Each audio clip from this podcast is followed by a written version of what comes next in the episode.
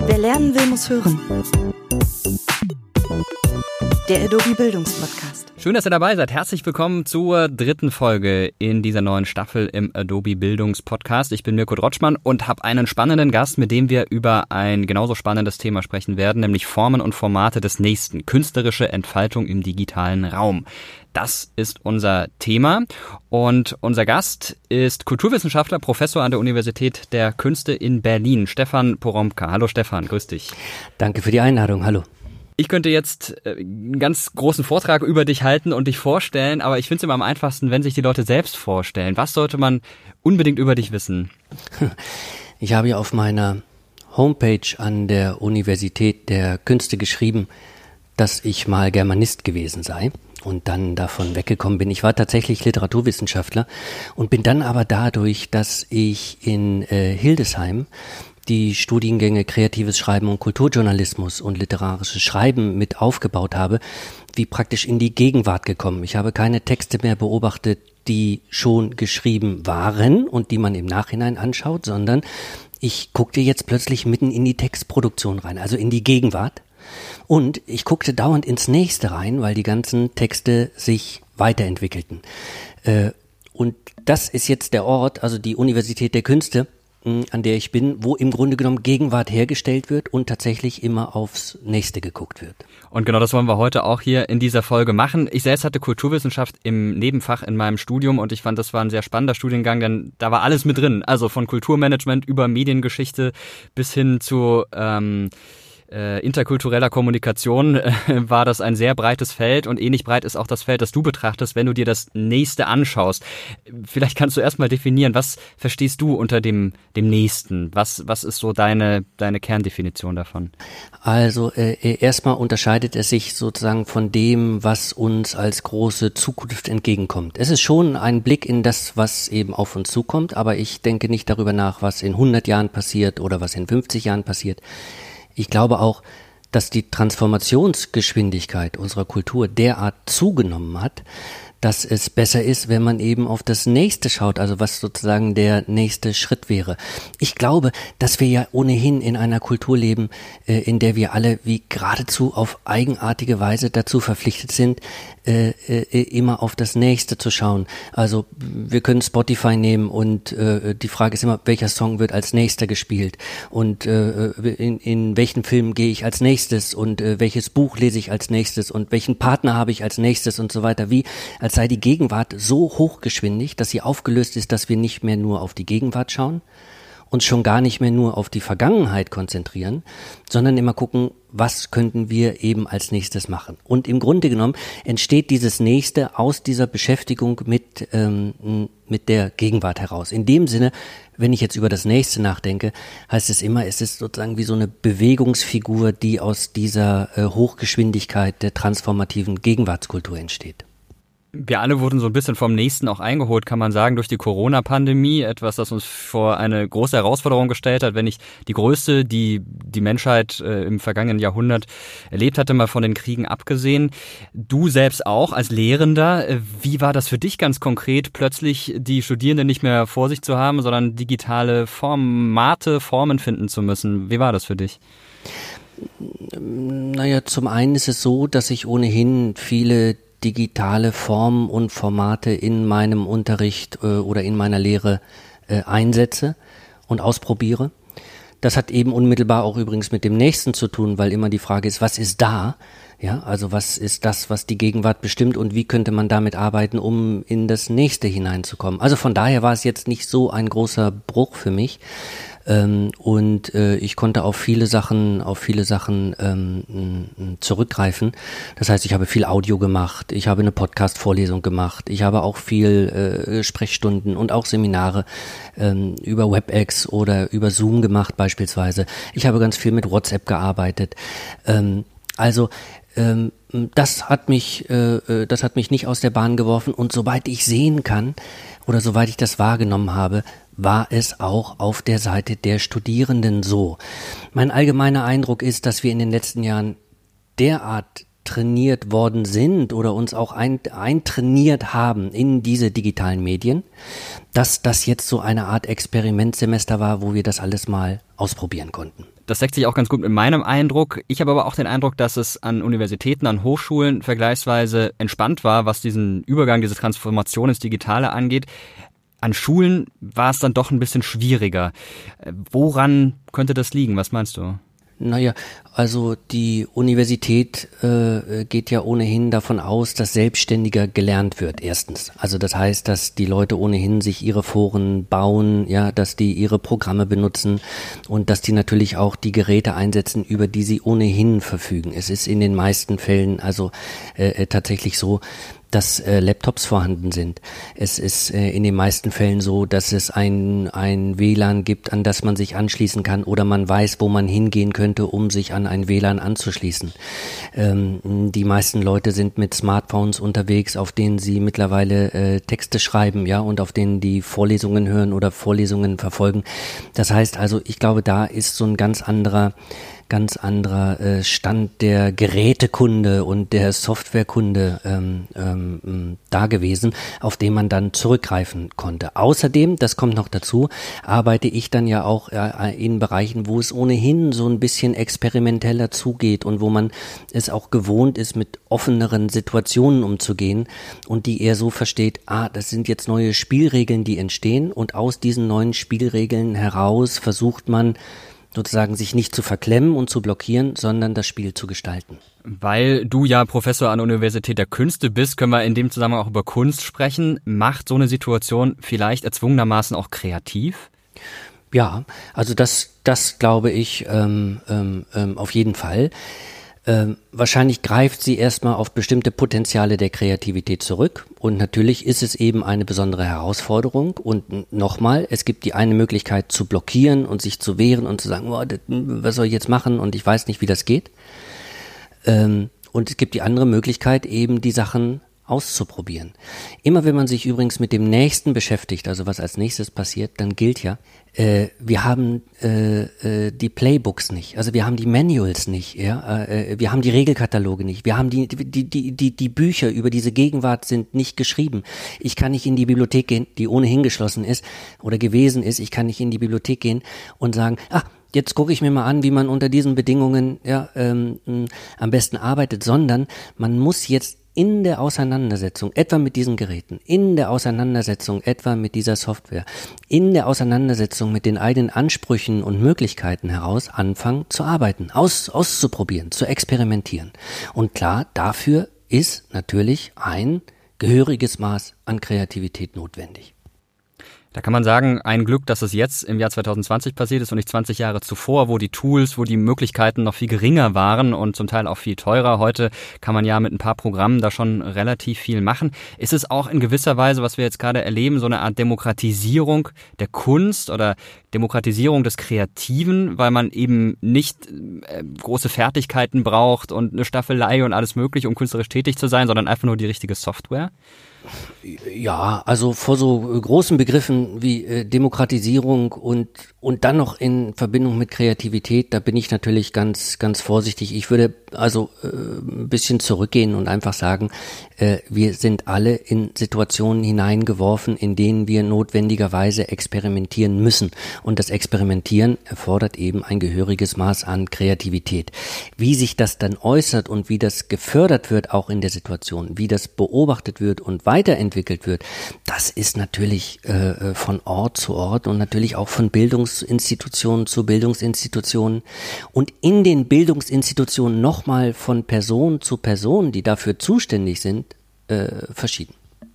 Das stimmt, das muss ja auch erstmal zugelassen werden, diese Entfaltung. Da ist zumindest meine Beobachtung, dass das an Schulen äh, vergleichsweise wenig passiert, dass man dann doch nach einem sehr strengen Curriculum vorgeht. Wie siehst du das denn? Wird Kreativität an Schulen teilweise, obwohl sie eben heute durch solche Programme, die die Schüler ja wirklich aus dem FF beherrschen mit diversen Apps, wird das zum Teil unterbunden? Will man gar nicht, dass die Leute kreativ sind, kreativ denken? Will man gar nicht, äh, klingt so danach, als gäbe es jetzt jemanden, der da irgendwo sitzt und mhm. ähm, der das verhindert. So läuft das, glaube ich, nicht. Ich glaube, es gibt also äh, überhaupt in der Pädagogik und der Didaktik der letzten, naja, was müssen wir müssen jetzt schon 50 Jahre veranschlagen dafür, ein großes Bewusstsein dafür, dass man die Kreativität der SchülerInnen ähm, fördern muss. Ja, und dass Programme entwickelt werden müssen und auch Programme entwickelt worden sind, wie man diese an diese Potenziale, an diese Potenziale rankommt. Also da ist einfach wahnsinnig viel passiert. Da ist auch viel Wille da und da ist auch viel Potenzial da. Und es ist natürlich einfach zu sagen, naja, die Schulen müssten und ne, die sollen mal reagieren und wir hätten schon längst und so weiter. Es ist aber diese Geschwindigkeit, mit der wir kulturell generell zu tun haben, stellt uns vor ganz eigenartige Herausforderungen, wo es keinesfalls einfache Lösungen gibt. Genau, das wäre jetzt nämlich meine Frage gewesen. Was wäre denn eine Lösung, gerade wenn es darum geht, neue Bildungspläne zu erstellen? Du hast gerade skizziert, das dauert Jahre, bis die dann auch wirklich umgesetzt werden. Wie sollte man zukünftig vorgehen, um diesem Nächsten eben richtig begegnen zu können? Tja, es gibt natürlich also, äh, sagen wir mal, also so grundsätzlich könnte man sich so zwei Richtungen überlegen. Ne? Das heißt, äh, man versucht technisch auf dem allerneuesten Stand zu sein. Ja, also immer das Neueste da zu haben, ne? was natürlich, also klar, wahnsinnige Kosten verursacht. Ja, also das würde aber im Endeffekt heißen, dass man die Schule äh, oder den schulischen Unterricht in gewisser Weise immer auch darauf reduziert, ähm, sozusagen wie äh, so ganz funktionalistisch den Kindern oder Jugendlichen wie beizubringen, sich immer einfach sozusagen dem Allerneuesten anzuverwandeln. Ja, also äh, du musst die Software können, ja, du musst die Geräte bedienen können. Das ist ja eine Gerätebedienungsdidaktik dann letztlich, ja. Das ist ja eine Softwarebedienungsdidaktik, ja. Das wäre die eine Richtung, also ran an die technischen Geräte. Ist aber problematisch. Man könnte jetzt auf die andere Seite gehen und sagen, nee, es geht gar nicht um Geräte oder um das, das Bedienen von Geräten, es geht um ganz andere Kompetenzen. Und ähm, das heißt, dass das unter Umständen ein, ein Unterricht sein könnte, eine Didaktik sein könnte, auch eine Pädagogik sein könnte, die gar keine technischen, die gar keine technischen Geräte braucht, sondern weil sie sich nur um kreative Kompetenzen kümmert, die man im Grunde genommen auch oder ganz sicher einüben kann, wenn man mit konkreten Materialien arbeitet diese kreativen Kompetenzen, ich habe den Eindruck, die stehen jetzt wieder mehr im Zentrum. Die Idee steht mehr im Zentrum. Alles andere kann man sich mit technischen Hilfsmitteln ja herleiten, äh, wenn man sich anschaut, wie schwierig es noch vor 10 oder 15 Jahren war, ein Video zu erstellen. Das ist heute mit der richtigen Software so einfach, das kann jeder, wenn er sich da mal ein, zwei Stunden hingesetzt hat, zumindest rudimentär, dass es ein bisschen nach was aussieht. Ähm, haben wir da so ein gewisses Revival der Idee, ein Revival des Kreativen, das wir da momentan erleben, durch diese Tools, die uns dabei helfen? Also, äh, was die Kreativität betrifft, das glaube ich schon. Also ich weiß nicht, ob es ein Revival ist, ja, oder ob es nicht einfach ein Boom ist, ja, von dem, mhm also was man ja schon allein daran ablesen kann, dass äh, Kreativität einer des äh, eines der großen Buzzwords ist, ja, mit dem auch wirklich nun überall gehandelt wird, ja, also nicht nur in allen Bereichen der Gesellschaft, sondern was auch individuell immer so imperativ, ne, imperativisch äh, vorgerechnet wird. Ne? Du sollst kreativ sein. Wir sollen alle kreativ sein. Wir müssen sogar kreativ sein, ja, also um überhaupt diese ne, hochgeschwindige äh, Gegenwartskultur äh, bewältigen zu können oder äh, mit, mit, mitkommen zu können. Was die Idee betrifft, ist natürlich das, das, das, das äh, äh, unglaublich Interessante, dass man äh, tatsächlich, wenn man sowieso alles total schnell machen kann, also wenn ich total schnell Filme umsetzen kann, wenn ich total schnell Fotos machen kann, ja, dann wenn ich total schnell äh, Texte edieren kann und so weiter, dann wird die Idee natürlich interessanter, weil ähm, ich sozusagen wie vor die, die, die Idee steht ja in gewisser Weise immer sozusagen wie vor der Produktion. Ne? Also das heißt, äh, es gibt natürlich immer mehr Jobs ne, und immer mehr Bereiche, in denen nur noch Ideen entwickelt werden. Ne? Zack, zack, zack, zack. Also es geht nur noch sozusagen darum zu sprühen, ja, und die so zu verteilen, also rauszu, rauszuhauen. Muss man gar nicht mehr selbst machen. Das können dann die anderen machen. Ne? Ich spinne eigentlich nur noch rum.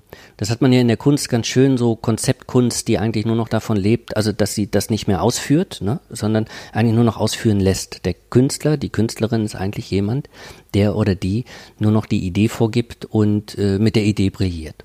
Jetzt ist der Titel dieser Folge ja Formen und Formate des Nächsten. Du hast es immer äh, schon mal wieder angeschnitten. Vielleicht können wir es mal ganz konkret machen. Was sind denn für dich momentan so die Formen und Formate des Nächsten? Womit beschäftigst du dich da konkret? Naja, also äh, ich hatte ja eingangs gesagt, dass ich äh, Literaturwissenschaftler war und dass ich dann äh, ins äh, naja kreative und literarische Schreiben gekommen bin und es ist äh, dann in der Lehre und der Forschung äh, eigentlich um die Auseinandersetzung mit der Entstehung von Texten ähm, äh, dass das viel mit der Entstehung von Texten zu tun hatte. Und ähm, also, wenn man sich das anschaut, was mit dem, sagen wir, äh, Lesen und Schreiben von Texten oder mit den Möglichkeiten des Lesens und Schreibens von Texten in den letzten 20, 30 Jahren äh, passiert ist, dann ist das ja der reine Wahnsinn. Ja, also nicht nur ist es so, dass wir es ja tatsächlich zu tun haben, sagen wir mal, mit einer Boomzeit des Schreibens, ja, mit einer Boomzeit des Lesens, weil alle schreiben, alle lesen, man muss sich nur irgendwo in die U-Bahn setzen und sehen, alle tippen auf ihren Handys rum. Es wird so viel geschrieben wie noch nie zuvor. Es wird so viel gelesen wie noch nie zuvor. Und dauernd entstehen neue Programme, in denen auf andere neue Weise geschrieben wird. Wenn man jetzt dieses nächste erforscht, dann heißt das immer, dass man im Grunde genommen das, was es in der Gegend Gegenwart gibt an Möglichkeiten, ausprobiert, im Hinblick darauf, nicht um zu erfüllen, was man damit schon machen muss, sondern ob es Möglichkeiten gibt, so damit umzugehen, dass etwas Neues daraus entsteht, womit man womöglich noch gar nicht gerechnet hat. Und das wäre dann das nächste. Sowas macht vielleicht dem einen oder anderen dann doch ein bisschen Angst, gerade wenn ich jetzt an Lehrerinnen und Lehrer denke, die schon lange im Beruf sind und dann sich überlegen, oh je, jetzt dann schon wieder so in die Zukunft denken, wieder was Neues.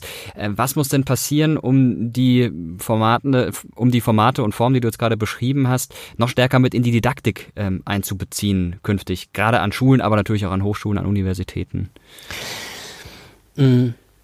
Ich glaube, dass es in vielerlei Hinsicht äh, darauf ankommt, ein bisschen den Blick umzudrehen oder noch weiter umzudrehen in der Didaktik und Pädagogik, als das bisher der Fall war.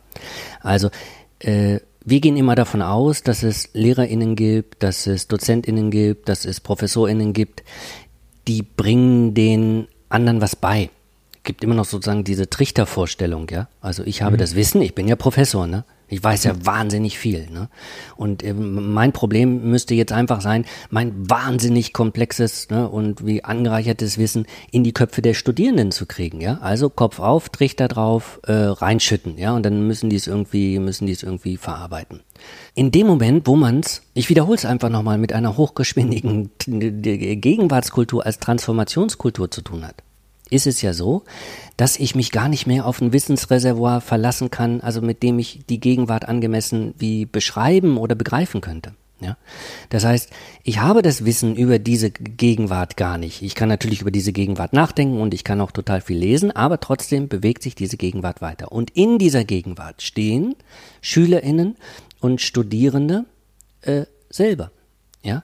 Und das heißt, die entwickeln natürlich längst an ihren Geräten mit ihren Softwares, äh, in, in, in, in, in ihren Kreisen ganz eigene Kompetenzen, die ich denen gar nicht vermitteln kann, weil das sind ihre Kompetenzen. Und jetzt, also, jetzt kommt das, was ich meine. Es müsste sich eigentlich umdrehen. Ich müsste der sein, der von denen lernt oder der ihnen zuguckt und sieht, wie sie eigentlich mit ihren Sachen umgehen. Ich müsste der sein, der sie da, also dahingehend befragt, also wie sie, wie sie neue Kommunikationsformen entwickeln oder wie sie mit diesen Kommunikationsformen umgehen. Das heißt, ich muss viel offener sein, ja. Ich muss das als äh, Lehrerin sein, ne. Ich muss das eben, also ich persönlich eben auch als als ähm, ähm, als Professor sein. Ich habe eine Formel, die ich so ganz emphatisch vor mir hertrage.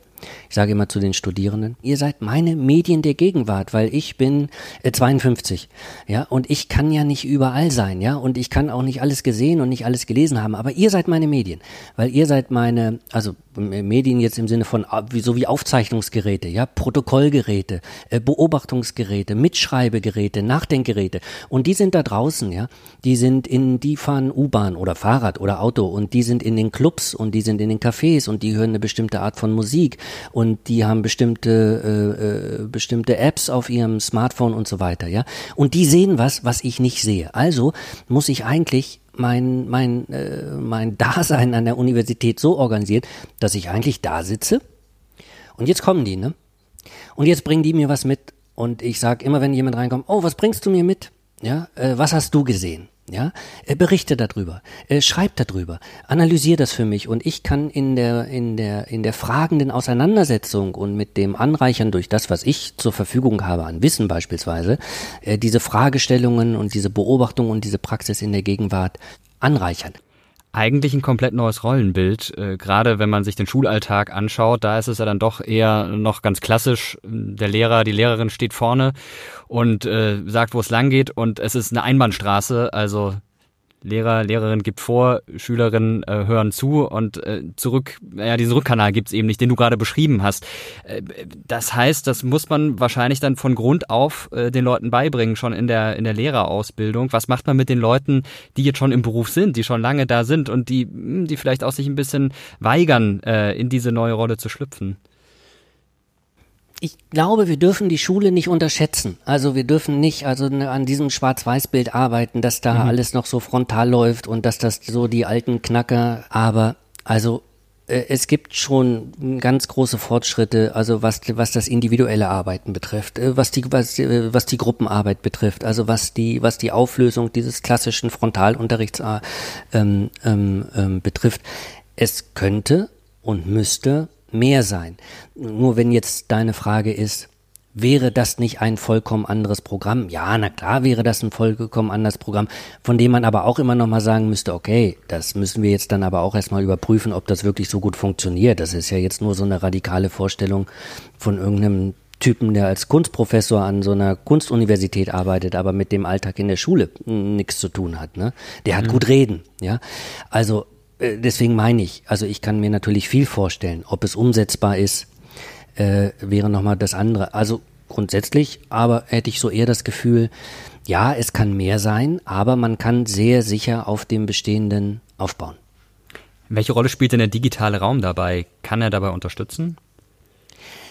Ja, der digitale Raum. Was ist der digitale Raum? Das geht immer noch so ein bisschen davon aus, als hätten wir so den realen Raum auf der einen Seite und den digitalen Raum auf der anderen Seite, also der virtuelle Raum, wie, wie früher gesagt wurde. Und da seien das so zwei Sachen, in die man, also wie als würde man von dem einen Raum in den anderen eintreten. Das gab es ja früher tatsächlich noch. Ich weiß nicht, ob du das noch gemacht hast.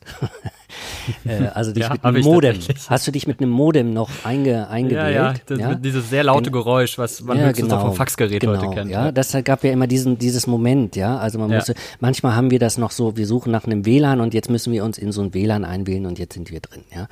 Aber schon bei dieser Smartphone-Geschichte ist es ja anders. Wir und da spreche ich jetzt von uns beiden, aber im Grunde genommen ist das ja eine Gegenwartskulturerfahrung, ähm, also äh, haben ja, also äh, äh, arbeiten permanent darin, diesen digitalen Raum und diesen realen Raum derart zu verschachteln, ja, derart miteinander in Verbindung zu bringen, dass wir eigentlich, wenn wir jetzt genau hingucken würden, mh, entweder gar nicht mehr so richtig unterscheiden können oder von Fall zu Fall unterscheiden müssen oder dass wir es im Grunde dauernd mit Mischformen oder wie ich immer sagen würde, mit, ähm, mit Verschachtelungen zu tun haben. Also deswegen ist diese Frage nach, nach dem, was kann der digitale Raum da machen oder wie, wie, wie kann er da helfen, ähm, das klingt so, äh, als sei er nicht schon immer da und als wären wir nicht drin, ja. Also ähm, man könnte auch andersrum fragen, wie könnte uns jetzt der reale Raum helfen in, in, in dem, was wir, was wir, ähm, was wir machen. Ich glaube, ähm, also das, was man an Kompetenzen sicherlich vermitteln muss, ist, wie geht man eigentlich damit um, dass, dass die Räume, in denen wir uns bewegen, eben nicht mehr eindeutig sind, ne, sondern dass sie dauernd sich überlagern, ja, dass die, dass, dass, äh, dass die, dass die Kommunikation äh, hier im Raum stattfinden können und gleichzeitig eben jemand äh, äh, online zugeschaltet ist, ja, und ich jemanden sehe und äh, mit dem spreche und das natürlich auch völlig, völlig real ist. Genau, du hast es gerade schon angedeutet, wir beiden sind ja auch quasi im digitalen Raum gerade, weil wir äh, per Videokonferenz verbunden sind und gar nicht in einem Raum sitzen, aber trotzdem funktioniert das. Äh, jetzt äh, würde ich gerne noch mal kurz auf den Kunstbegriff äh, schauen, den digitalen Raum, das nächste. Inwiefern verändert sich denn Kunst momentan auch? Und hast du vielleicht sogar, ich weiß es nicht, ob man das so sagen kann, während der Pandemie erkannt, dass es da neue Formen von Kunst gab, erzwungenermaßen, weil es einfach gar nicht mehr anders ging? Tatsächlich ist es so, dass äh, die Künste oder die KünstlerInnen auch viel eher darauf äh, ausgerichtet sind, wie also mit, ähm, mit Situationen umzugehen und in diese Situationen äh, hineinzugehen und kreativ mit denen umzugehen und zu und zu arbeiten. Äh, also dass es da so generell ähm, ähm, ähm, ähm eine Offenheit gibt. Und es gibt natürlich sowas wie so eine Neugier. Also man legt jemandem was hin und der oder die fängt sofort an, wie irgendwas damit so auszuprobieren. Und zwar nicht auszuprobieren im Sinne von, ah, hier habe ich eine neue Software, ich habe Zoom oder WebEx oder so, keine Ahnung. Ja, äh, mit der äh, kann ich jetzt, äh, ah, äh, super, da kann jetzt ein anderer, der sitzt irgendwo anders und der kann jetzt mit mir sprechen, sondern man guckt drauf und denkt so, ha, Wahnsinn, ist ja eine Bühne. Ja, das ist ja eine Bühne da. Das ist ja, ja, damit kann ich ja, das, da kann ich jetzt meinen Hintergrund, ich könnte jetzt den Hintergrund bauen, ja. Ich könnte äh, in dem Moment, wo ich jetzt hier auf dem Bildschirm erscheine, könnte ich sagen, ha, ist ja ein Auftritt. Das ist ja eine Performance, ne? Ich kann auf den Bildschirm gucken und denken, oh, es ist ja ein Bild. Wir erzeugen ja permanent Bilder, ne? Äh, ich könnte sagen, oh, das, was wir beide jetzt machen, das ist ja eine Performance. Das heißt, wir arbeiten jetzt in dem Moment, wo wir sprechen, an einem Werk, ne? Also diese, diesen, die, dieser Dialog, den wir führen, der ist ja im Grunde genommen fast so, dass wir ihn jetzt als poetischen Dialog wie weiterführen könnten, ja? Also so muss man sich das vorstellen, ja? Also ähm, man gibt jemandem was und plötzlich dritt geht es los, dass man denkt, ah, das kann ich ausprobieren. Damit kann ich was machen. Damit kann ich was anderes machen als das, was jetzt vielleicht in, in äh, so auf den ersten Blick äh, damit vorgesehen ist. Das wäre eigentlich schon ein schönes Schlusswort für diese Folge, ein poetischer Dialog, den wir hier führen. Das gefällt mir sehr gut. Ich würde aber gerne noch zum Schluss mit dir eine kleine Assoziationsrunde machen. Ich werfe dir ein paar Begriffe zu und du kannst ohne groß drüber nachzudenken ähm, in äh, kurzen und knappen Antworten sagen, was dir dazu in den Kopf kommt. Und das erste, das wäre mein Smartphone. Mein Smartphone. Mein Smartphone ist für mich etwas, also äh, äh, von dem ich denke, äh, dass ich am Ende meines Lebens, wenn ich darauf zurück, wenn ich darauf zurückgucken werde und die Sachen aufzählen muss, die mein Leben bestimmt haben und auch verändert haben, dann werde ich darauf zeigen und ich werde sagen, boah, das war schon toll, aber es war auch immer problematisch. Eine Leinwand. Eine Leinwand äh, ist eine ganz schöne äh, Fläche. eine Leinwand ist eine ganz schöne Fläche, äh, die, wenn ich sie mir vorstelle, sofort denke, äh, äh, damit will ich arbeiten. Der Künstler im Jahr 2050. Der Künstler im Jahr 2050 äh, wird ähm, äh, eine Künstlerin sein wahrscheinlich, eine Künstlerin wird wahrscheinlich ein Wesen sein, dem dem oder der wir das gar nicht mehr so zuschreiben, ob sie männlich oder weiblich ist oder die äh, auch damit experimentieren wird, ob sie äh, sich äh, männlich oder weiblich beschreiben wird. Ohne das Internet. Punkt, Punkt, Punkt.